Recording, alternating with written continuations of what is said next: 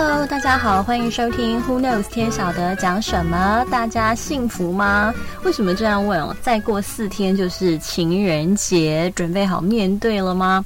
最近时不时看到放闪 po 文哦，网络洋溢着一片粉红泡泡，看到一些情侣好像要把心脏都交出来给对方了。理智派的会说，情人节是商人刻意制造的节日，但即便如此，对很多人来说，还是有它独一无二的意义。根据消费者洞察报告，美国每年为了庆祝情人节所贩售的巧克力高达五千八百万磅。呃。呃，对重量没有什么概念，所以换算了一下，五千八百万磅大约是三千六百万盒的巧克力。去卖场逛一圈就可以发现，现在巧克力所费不赀啊，因为原物料像面粉、牛奶、可可豆和蛋的价格狂飙，但为了讨另一半欢心，看来。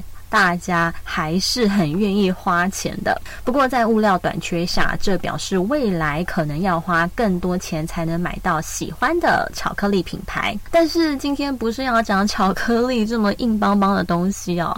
情人节本来就有着过节的名目，而过节就是要开开心心、痛痛快快的，所以这种节日呢，出去玩啊什么的，其实没有办法端倪两人对彼此是否真的呃情比金。间两个人在一起能不能长久，除了要看是不是能通过感情上的考验以外，还有平日的相处。有句话说：“爱不求浪漫，只愿一生相伴。”由情侣变家人，再成为事业伙伴的大有人在。那很多新闻也报过夫妻档伙伴最后拆伙的情形。嗯，这也让 Melody 在想，两人之间的爱情会不会因为在变成工作伙伴后幻灭呢？都说夫妻没有隔夜仇，但这真的很难讲。如果大吵一架，隔天上班还要见面，大眼瞪小眼，又该如何是好？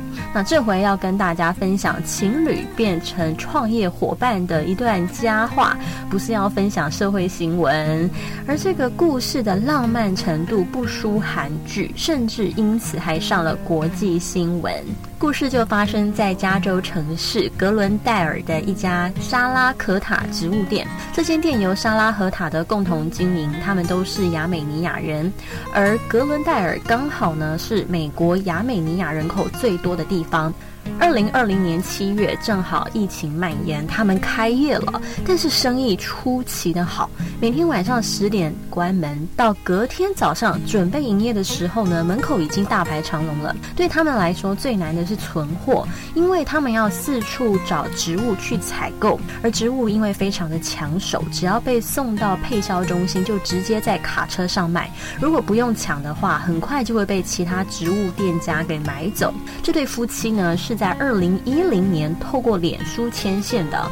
当时莎拉抛出她买新手机的讯息，要朋友透过脸书发手机号码给她。莎拉跟塔德虽然素未谋面，但塔德还是很不害臊的呢，把号码传给莎拉。几个月过去，他们一直互传讯息，甚至在塔德去亚美尼亚的时候也没有间断。塔德为了要跟莎拉聊天，根本没有出门。也就是说，两个人还没有真正见。见面，但却是透过线上传情呢，爱上了彼此。所以当塔德回去美国的时候，他们就决定要见面了，也在多年后结婚。那么某一天，他们突然注意到附近有店面在招租，塔德就对莎拉说：“哎，我记得你一直说要开植物店，要不要来试试呢？”两人当天哦就决定签了租约，然后全心投入经营这家店。为什么会受到关注？主要也是疫情之后，他这家店幸存下来，而且生意非常的兴隆，所以引发记者的注意。莎拉说哦，有两件事她觉得是命中注定的：第一是她跟塔德结婚，第二则是开了这间植物店。看完这则故事，Melody 就想：哇，他们每天一起工作，哎，就代表全天从张眼到合上眼都绑在一起。莎拉的朋友就问说：“你怎么有办法每天和你先生一起工作？”大家说这样最棒了，她甚至不想和别人工作，因为她没办法想象不和他一起工作的生活。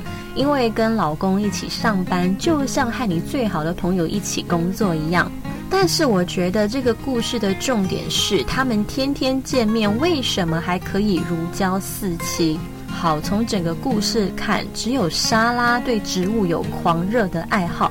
但是呢，当他把最好的朋友拉进去一起参与，甚至变成一门生意的时候，就让整个事情的面貌改观了。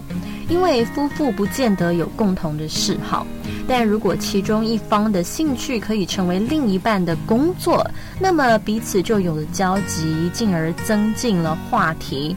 从莎拉的角度来说。如果照料植物是夫妇共同参加的活动，这项活动也可以替生活带来乐趣。感情虽然无法时刻充满激情，但即便是细水长流的感情，还是需要偶尔激起水花才得以保鲜。你说是吗？Melody 虽然单身未婚哦，但是观察多了，自有一套哲学。所以说，共同的兴趣不一定能培养，但感情是绝对要培养、要维护的。希望各位夫妻情侣们可以培养出让感情微醺的活动。至于单身如 Melody 的，也希望各位能早日脱离万年光棍恋爱小白，找到那个让你心动的人。今天我们的话题就到这，请大家记得订阅，在留言区留言，这样就不用听 Melody 一直提醒啦。那么就让我们在下期的 Podcast 不听不散，祝大家情人节快乐，拜拜。